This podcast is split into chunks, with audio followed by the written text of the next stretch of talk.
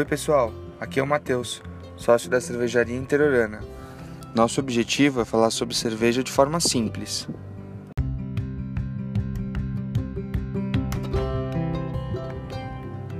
Esse podcast é uma realização da cervejaria Interiorana.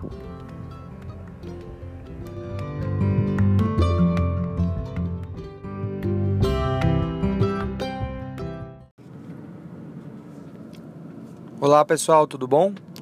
Aqui é o Matheus da cervejaria Interiorana e hoje a gente vai falar é, de quais são os melhores estilos né, de cervejas artesanais para a gente experimentar e para a gente começar né, nesse universo que é mais complexo na, no geral é, para quem não está tão acostumado aí a consumir cervejas artesanais, cervejas especiais, enfim, está mais acostumado a tomar aquela, aquela cerveja gelada, bem gelada, né?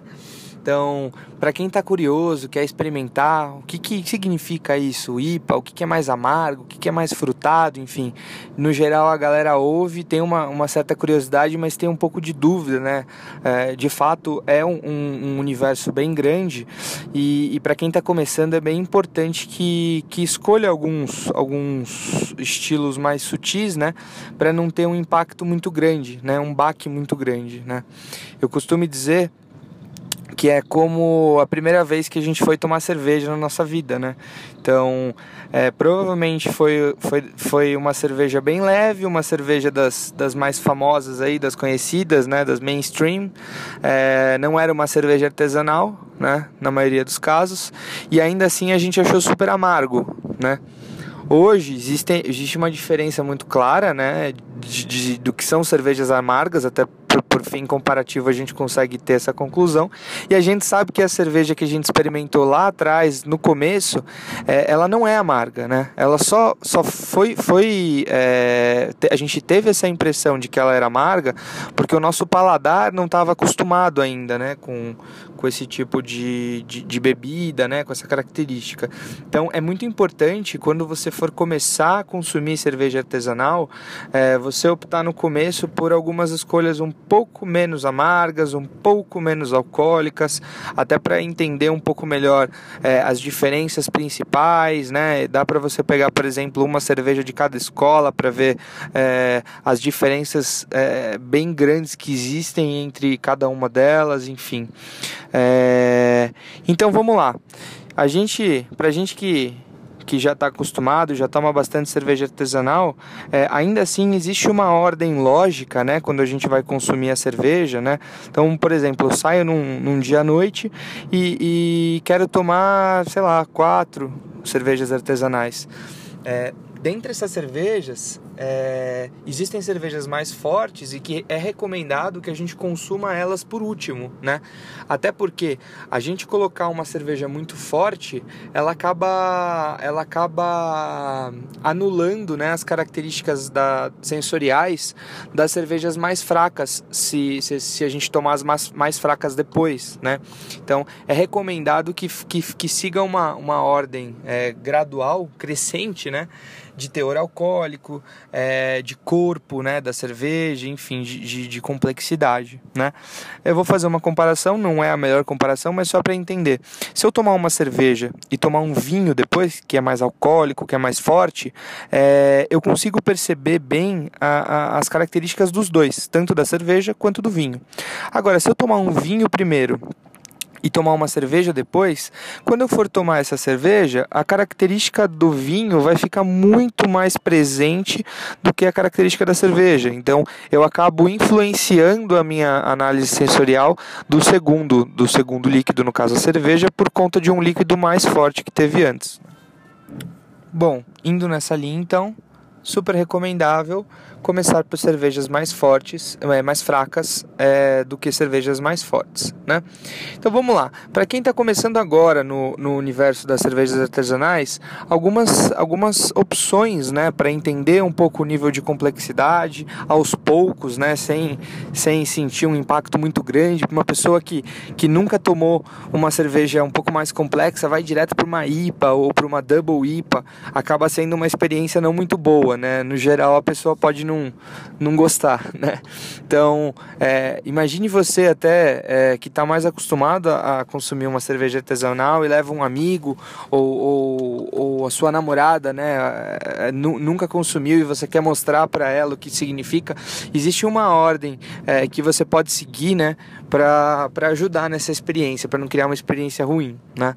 Então, você pode começar, por exemplo, por uma, por uma APA, né? Apesar de ser uma cerveja já um pouco mais, é, com um corpo um pouquinho maior é, do que uma qualquer uma das lagers aí que, que as pessoas estão mais acostumadas a, a consumir, né? A Pilsen, a American Lager, que é a principal que as pessoas costumam, estão acostumadas a consumir. Você consegue escolher é, algumas opções, como por exemplo é, uma, uma Bohemian Pilsner, né? Que é uma cerveja que puxa um pouquinho mais pro, pro um, bem pouquinho pro amargo, né? Nessa escala de das lagers. Você pode escolher também uma Helles, que é uma cerveja que puxa um pouquinho mais pro malte, né? E aí você começa a ver uma cerveja de fato puro malte que tem características é, mais, mais fortes mesmo, mais maltadas, com características de, de, de biscoito, né? Ao invés de algo muito complexo, né? É, vamos, vamos pensar. E aí, nessa escala, começar com uma, com uma lager, uma cerveja é, um pouco mais leve, né? Dentre as opções. É, pode ser também, na sequência, uma, uma Weizenbier, né? Uma cerveja de trigo, que não é tão complexa também. Ela é um pouco mais adocicada por conta das características é, da fermentação, mas de, de uma forma geral não é uma cerveja amarga, né? Então não acaba causando esse esse choque, né? Que, que normalmente é causado pelo amargor. É, uma outra opção também de uma cerveja belga é uma Witbier que é uma cerveja leve também, né? De trigo, é, para você que você toma, consome ela mais gelada mesmo, enfim, mais refrescante. Então, no geral, acaba causando uma, uma boa impressão também para quem está começando agora, né? É, e aí na sequência é, você consegue ir escalando para algumas cervejas com um pouco mais de complexidade, né? A própria APA que eu comentei agora há pouco, dependendo da, da APA, é, ela pode ser mais, mais, mais fraquinha, pode ser um pouco mais forte, puxando já para uma Session IPA, né? Que, que tem um corpo ainda um pouco mais baixo, mas que já tem uma característica um pouco maior aí no, amar, no amargor, né? Mas existe um, um, um cenário ainda grande né, para explorar, por exemplo, das cervejas belgas, né, que são cervejas mais adocicadas e que no geral é, é, tem, um, é, é tem uma aceitação ou tendem uma aceitação maior por ser cerveja, uma cerveja um pouco mais doce, né, e não uma cerveja amarga. Mas assim é sempre bom e aí é, aí é que entra a, a grande sacada. Não, não existe uma regra, né? Então, o mais importante é você alinhar a expectativa com a pessoa que vai experimentar. Então, por exemplo, pô, você gosta de uma cerveja mais mais, mais amarga, de uma cerveja mais doce, enfim, ela vai dar a referência dela, né? E aí você pergunta para ela, bom, é, você falou que você gosta de cerveja mais amarga, o que, que é amargo para você? Você toma esse rótulo? Já tomou alguma vez? Você acha esse mais amargo? Acha esse menos amargo? Dá para fazer essa comparação, você mesmo, né? Até mesmo com, com as cervejas mais conhecidas, enfim. Então você consegue ter um parâmetro se a pessoa de fato está é, tá propensa a, a experimentar uma coisa um pouco mais amarga, ou então comparando por um rótulo, né? Você pode falar, ah, você acha esse aqui amargo? Aí ela fala, acho.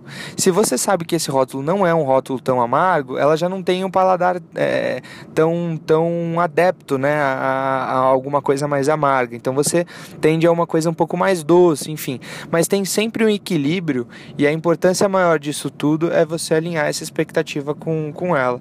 E aí, na medida em que esse paladar vai vai se acostumando, né? Ela já tomou a APA, você já apresentou uma stout, uma cerveja um pouco mais torrada, enfim, vai trazendo mais, mais característica, né? E mais complexidade para esse paladar, você vai expandindo e abrindo novos horizontes. Apresenta uma saison, que é uma cerveja bem mais doce, é, frutada, com características bem, bem complexas assim, é, da escola belga, né? Você consegue trabalhar com uma Imperial Stout, por exemplo, que é uma cerveja bem mais alcoólica, né? Que tem características bem peculiares, enfim.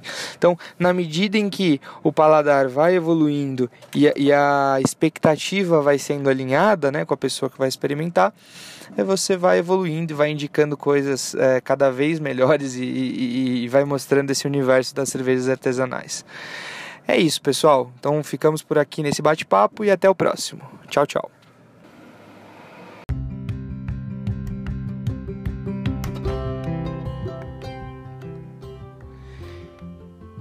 Escute este e outros podcasts da Cervejaria Interiorana nos lugares onde você já escuta os seus podcasts favoritos. Obrigado e até logo!